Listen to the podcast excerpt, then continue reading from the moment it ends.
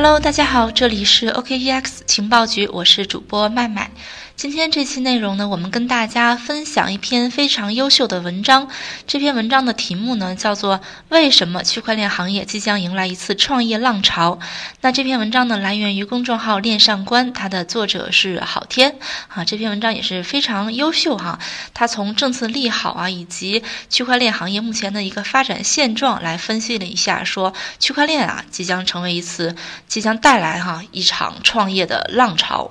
那在文章的开。开头呢，作者写了这样一句话，说：“别再留言问我比特币能不能抄底之类的问题了。我更加坚定地认为，即将从零到一到无穷大的区块链行业才真正处于抄底时刻。”前些天呢，巴比特汤霞玲以确定感为主题，在杭州搞了一场别具一格的全球首档区块链跨年演讲。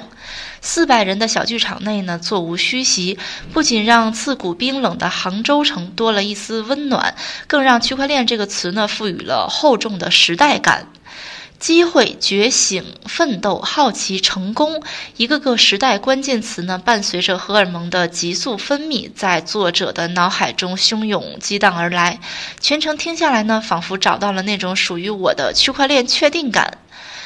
于是呢，就想起了电影《中国合伙人》中孟小俊让大家用一个词来形容那个时代，大家说了追赶、渴望、理想、冲动、自由、霸蛮等等。孟小俊却说：“我们这代人最重要的是改变，改变身边每个人，改变身边每件事。唯一不变的是此时此刻的勇气。如果我们能做到这一点呢，我们将改变世界。”八十年代的中国呢，刚刚经历了一场文化大洗礼，年轻人压抑许久的思想呢开始喷涌。时值中国和美国建交，美国独立、自由、平等的思想渗透进来，年轻人呢开始接受新鲜事物，疯狂的学习英语，梦想着能够走出国门。当时时代背景下呢，先出国留学，再回国创业，成了一代人的筑梦之旅。现在的我们又将面临什么样的时代注脚呢？首先呢，是中美贸易摩擦不断升级，世界政治经济局势飘忽不定，美元霸权下压抑许久的世界人民呢不堪重负，大国先后布局 Libra、啊 DCEP 以及 ECB 等数字货币，尝试借助数字经济来改变世界政治经济的格局。另外呢，互联网思维已经渗透到我们生活的方方面面，包括门户网站、电子商务、社交软件、智能手机、移动支付、短视频、O2O、共享经济等等。在信息大爆炸下，流量红利已经触及天花板，寡头垄断、高饱和竞争下的个体创业马达呢，面临熄火，引领生产力指数及增长的摩尔定律也即将失效。高速增长了二十多年的互联网经济呢，来到了高原缺氧时刻。同时呢，区块链思潮正伴随着产业区块链的春风徐徐吹来。数据资产化的趋势呢，也将乘上五 G、人工智能、物联网的快车，逐步的渗透进金融、民生、政务等广阔的应用场景内。毫不夸张地说呢，这一轮区块链思潮和八十九十年代面临的互联网机遇一样，同样将翻开一页波澜壮阔的新篇章。那个时候的他们呢，学英语啊，出国留学啊，学习国外的先进成熟模式，搬回国内创业，再赋予中国特色，色顺势而为，一不小心呢就成功了。只要走出去，成功就是一件大概率的事件。现在的我们何尝不是正身处一场大概率成功的数字经济转型浪潮中？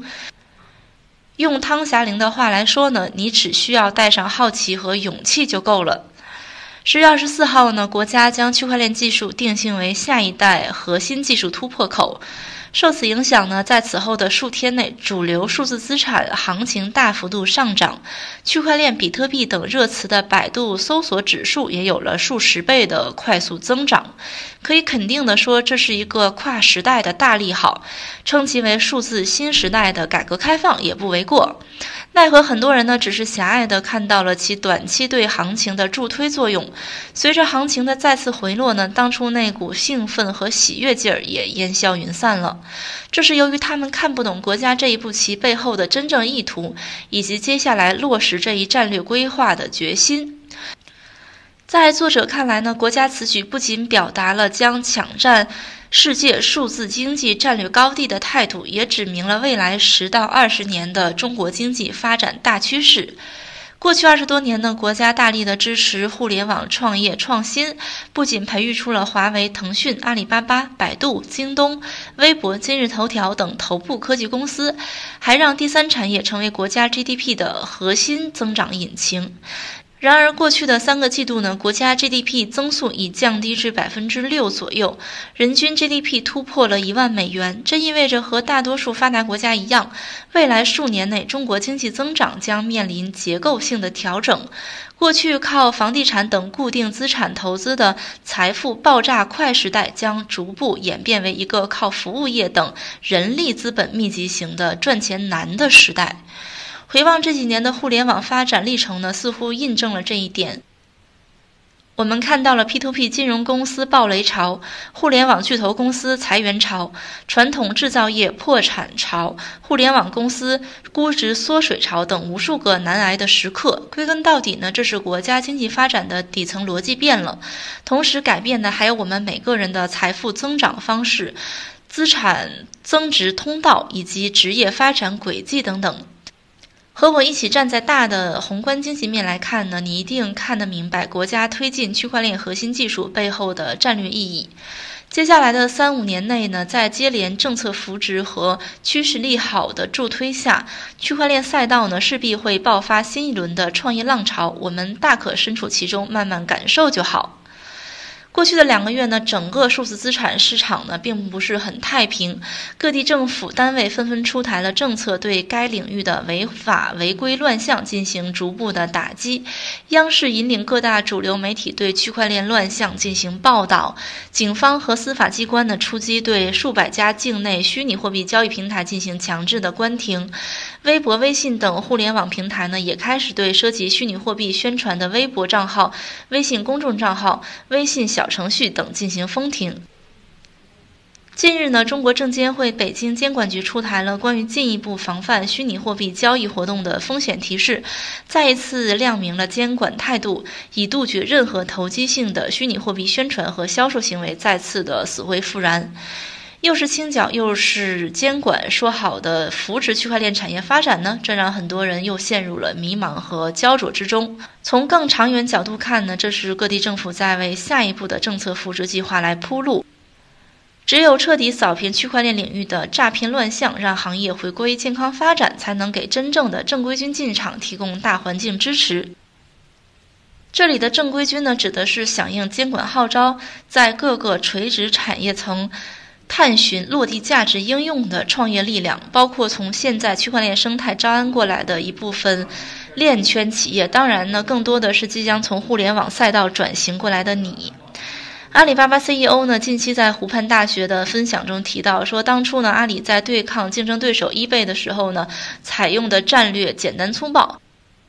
凡是 eBay 认为正确的，我们都反对；凡是 eBay 认为错误的，我们都支持。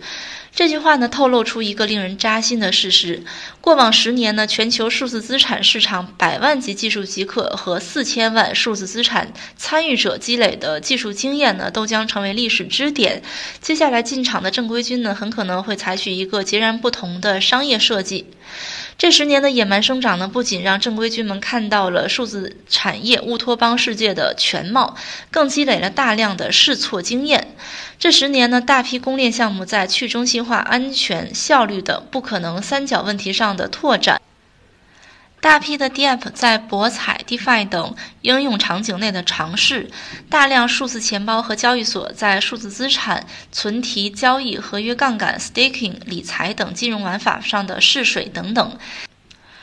这些呢，给接下来的创业生力军指明了一条更具有确定感的道路。首先呢，token 通证模式并不成熟，必须要在一定价值锚定标准下推出。眼下无币区块链会是更好的选择。第二呢，资产上链并不能解决信息源头作假的问题，必须要做足上链前的交叉验证功课。第三呢，联盟链相比于公链更容易在各垂直产业内找到应用落地的可能，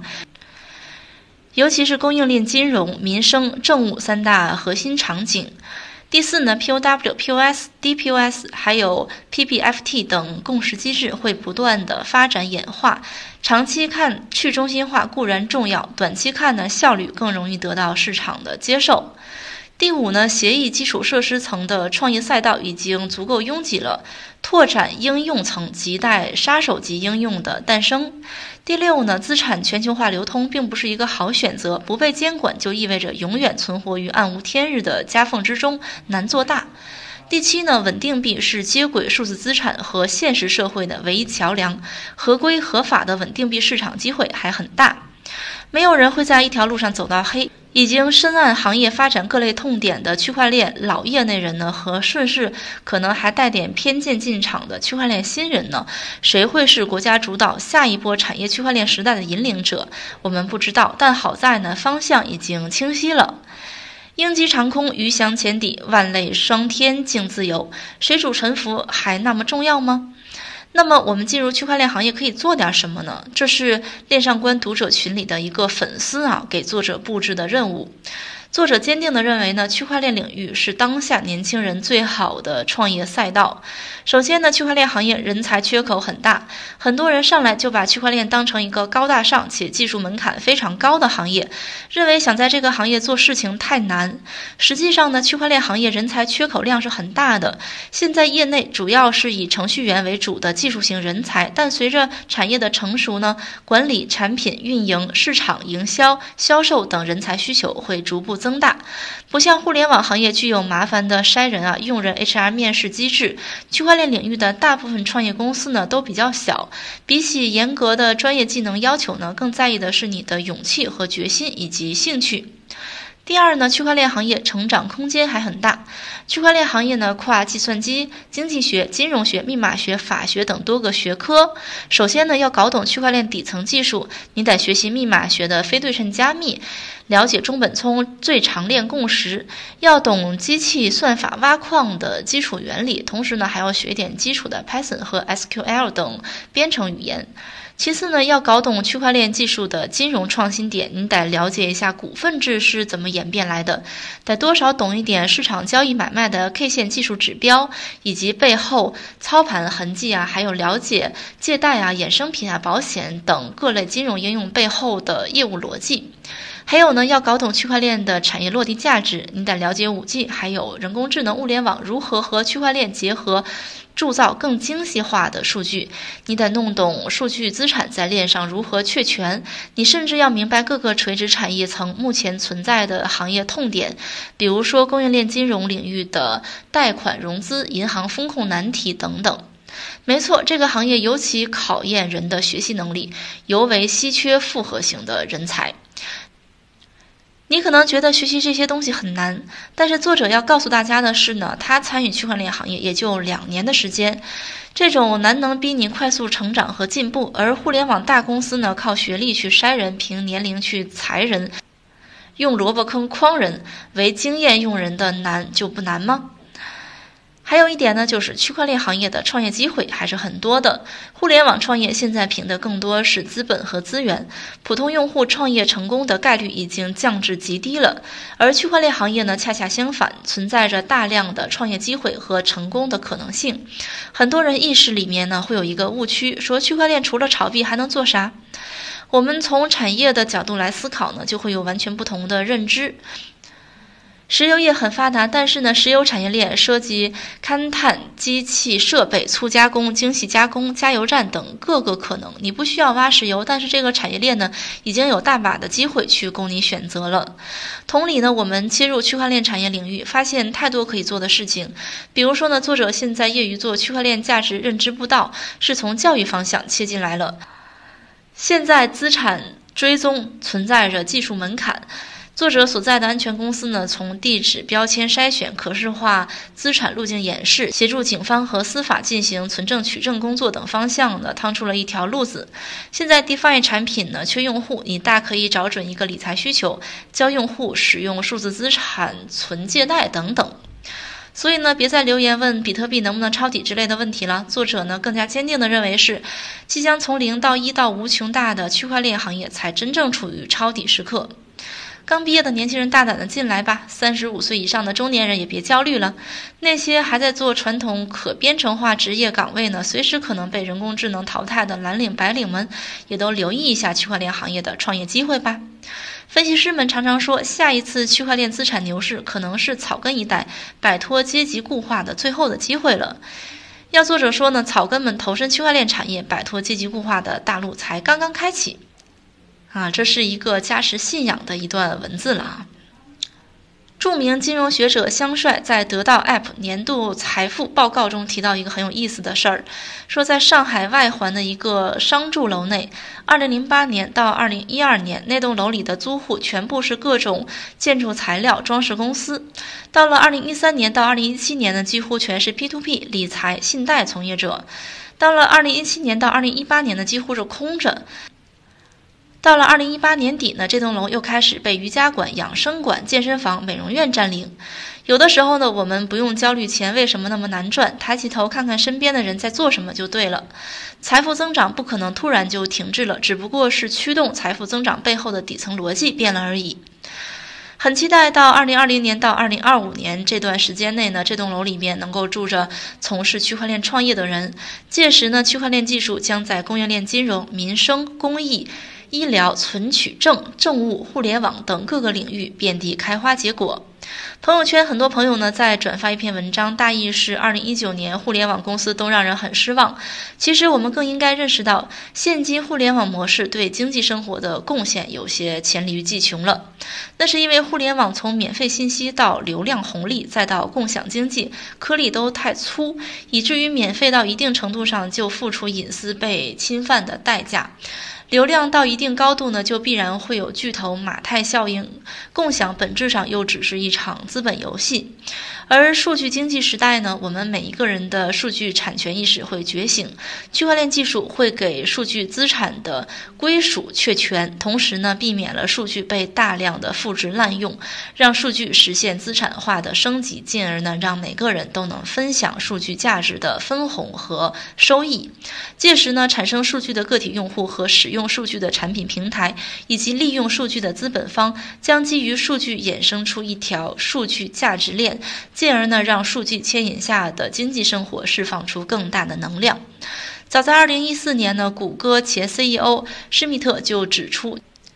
区块链是一项了不起的加密成就，它能创建数字世界中不可复制的内容，具有巨大的价值。当然呢，要实现数字资产化的宏图远景，迎来一个可编程的数字经济时代，绝不是一件简单容易的事儿。整个过程呢，恐怕要忍受太多的煎熬和苦痛。不过呢，最后作者想引用中国合伙人中。程冬青的一句话呢，要送给大家。他说：“梦想是什么？梦想就是一种让你感到坚持就是幸福的东西。”到这里呢，这篇文章就分享完毕了。不知道大家有没有和作者一样的感受哈？那么欢迎呢大家添加我们节目主播的微信幺七八零幺五七五八七四，可以和主播哈在线交流。同时呢，可以私信主播加入我们的粉丝交流群，在里面呢，我们会不定期的去分享一些关于区块链行业方面的呃见解啊或者知识。好的，今天的节目就到这里啦，这里是 OKEX 情报局，我是麦麦，我们下期再见吧。